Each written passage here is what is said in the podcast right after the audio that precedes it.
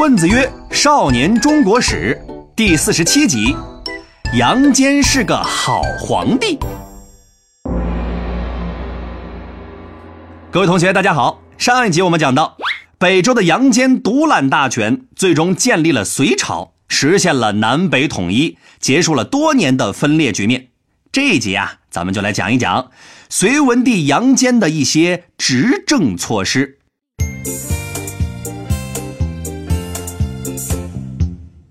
那么一般来说呢，面对一个分裂后重新统一的国家呀，皇帝都要有一番大动作，来保证国家的政治和经济的稳定。比如说，秦始皇就干了很多利国利民的好事儿，隋文帝呢也不例外。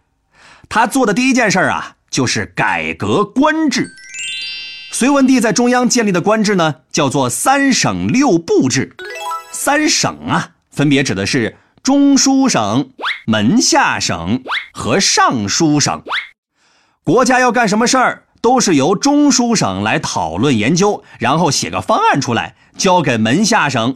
门下省呢，就会对这个方案进行审核，哎，看有没有必要，能不能执行，预算是多少。觉得没有啥问题呢，就拍板签字，交给尚书省。尚书省下面呢，掌管着六个部门，也就是六部。类似于我们今天的商务部、外交部、司法部，那么起草的方案跟哪个部门有关，都交给这个部门去执行。好了，我们来简单总结一下三省六部制的办事流程：中书省负责起草方案，门下省负责审核方案，尚书省负责执行方案。三省啊各有分工，互不干涉。最后通过的方案呢？再由尚书省管辖的六部去具体执行。不过呢，这个制定啊，也并不是隋文帝原创的。很多部门呢，在汉朝和魏晋南北朝时代呀，就已经有了雏形，只不过到了隋朝才正式确立下来。而且啊，隋朝除了三省之外，还有两个省：秘书省和内侍省。但是呢，都算不上是决策机构，存在感呢也不强，所以呢，表面上是五省六部制，实际上还是三省六部制。隋文帝确立的三省六部制呢，在之后的历朝历代都被采纳，一直沿用到了清朝末年。隋文帝做的第二件事就是创立科举制度。创立科举的原因呢，很简单，没人可用了。上一集啊，我们讲过，魏晋时期国家选拔人才实行九品中正制，这个制度啊很看重出身，所以能被重用的人呢，都是有背景的豪门贵族，他们拉帮结派，逐渐形成了庞大的氏族团体，不仅有钱有地，还有军队，对中央啊造成了很大的威胁。而在南北朝时期呢，国家是常年战乱。很多普通出身的将领啊，借此机会走上了政治舞台，掌握了兵权。而士族呢，过惯了奢华的生活，越来越不思进取。双方的力量对比悬殊，士族就逐渐的被打压下去。等到隋朝建立，士族阶级啊，就基本灭亡了。这个时候的国家要想用人，九品中正制，哎，就行不通了。于是啊，隋文帝决定。从民间选拔人才，他给地方上下命令，每个州每年要向中央推举三个人，参加两个科目的考试，考的内容呢就是治国的方针策略，考试合格的人就可以做官。从这时起啊，科举制度就正式形成了。这项不问出身、不看背景的人才选拔方式，历经几个朝代的完善和改进。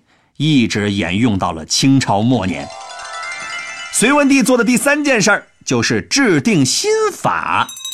之所以要制定法律呀，是因为隋文帝觉得以前北周时期的法律太残酷、太混乱了。现在国家好不容易统一了，再用这些旧法，万一激起民愤，以前的努力啊，那就全泡汤了。所以呢，在隋朝建立之后，隋文帝就命令人参考魏晋时期的法律，重新制定了新的法律。因为隋文帝的年号是开皇，这本法律的名字呀就叫做《开皇律》。开皇律改进了以前很多不合理的地方，比如说啊，如果一个人被判了死刑，不能立即执行，得先把案件上报中央，让最高法院看看判决是否合适，有没有从轻发落的可能。再比如，以前一些毫无人性的刑罚啊，比如说宫刑啊、车裂呀、灭族啊，也都全部废除。可以说呀。隋文帝制定的法律都比较温和宽松，那么他的法律呢，也影响了后世的律法制度。隋文帝做的第四件事儿就是保证了边境和平。话说在南北朝时期呢，北边啊出现了一股叫做突厥的势力，他们以前呢是匈奴的远房亲戚，匈奴搬家之后呢，突厥人在北方就逐渐的发展壮大。当时啊，北周因为要和北齐打仗，担心这个突厥呀下来捣乱。就派人去和突厥联姻结盟，每年呢还会送点钱过去。哎，突厥人一看，嗯，我啥都不干就能白捞好处，看来这帮南方人实力不咋地呀，根本不是我们的对手嘛。所以啊，突厥呢就不把北周放在眼里。结果等到杨坚建立隋朝之后，突然把对突厥的进攻给取消了。哎，突厥人当时就怒了，哼！那个姓杨的，怎么不按套路出牌呀？没关系，你不给我就去抢。于是呢，趁着隋朝立足未稳的时候，突厥人南下发起进攻，在隋朝的北方边境烧杀抢掠，无恶不作。然而，他们完全没有想到自己遇到了一个强大的对手。面对突厥的侵犯，杨坚派出军队果断出击，双方一交战呐。突厥人才发现，同样是南方人，实力差距咋就这么大呢？结果，突厥不仅大败而归，还中了离间计，分成了东西两股势力。与隋朝接壤的东突厥被西突厥和隋朝两面夹攻，没办法，只好乖乖的跑到长安，一把鼻涕一把泪，对这个隋文帝说。大哥，我错了，以后您就是我的偶像，我就是您的小弟，您让我干啥我就干啥。东突厥呢，不仅归附了隋朝，还给偶像隋文帝啊送去了一个很拉风的封号——圣人可汗。这在当时那可是相当高的荣誉啊。那么，除了上面讲到的这些呢，隋文帝啊还做了很多利国利民的事儿。比如说，把地方上的州、郡、县三级制改成了州县两级制，哎，精简了机构和官吏，加强了中央集权，多次减税，减轻了老百姓的负担，促进了农业生产和经济发展。同时呢，又很好的处理了民族矛盾，保证了国家安定。在隋文帝执政期间呢，国家呀也迎来了久违的盛世。人们便把这段时期称为是开皇之治。虽然这个隋文帝啊是个不错的皇帝，但是到了晚年呢，也犯了一些错误，而其中的一个错误呢，就改变了隋朝的命运。这就是我们下一集要讲的内容了。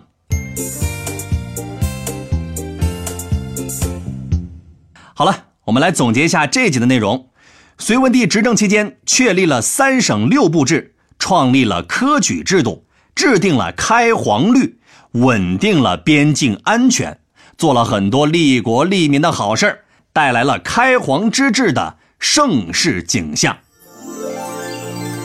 好了，这一集呢，咱们就讲到这儿。如果大家还没有听够，没关系，我们还制作了生动有趣的漫画图文，帮助大家总结和理解本节课的内容，就在下方的全文阅读里。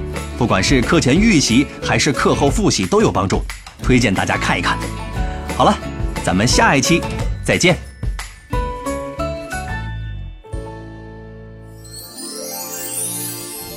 尧舜禹夏商周，春秋战国大乱斗，一个秦，两个汉，三国英雄点个赞，东西晋，南北朝，风流奇葩乐逍遥，隋姓杨。唐姓李，宋辽金夏在一起。元明清，帝王丸，皇上丢了金饭碗。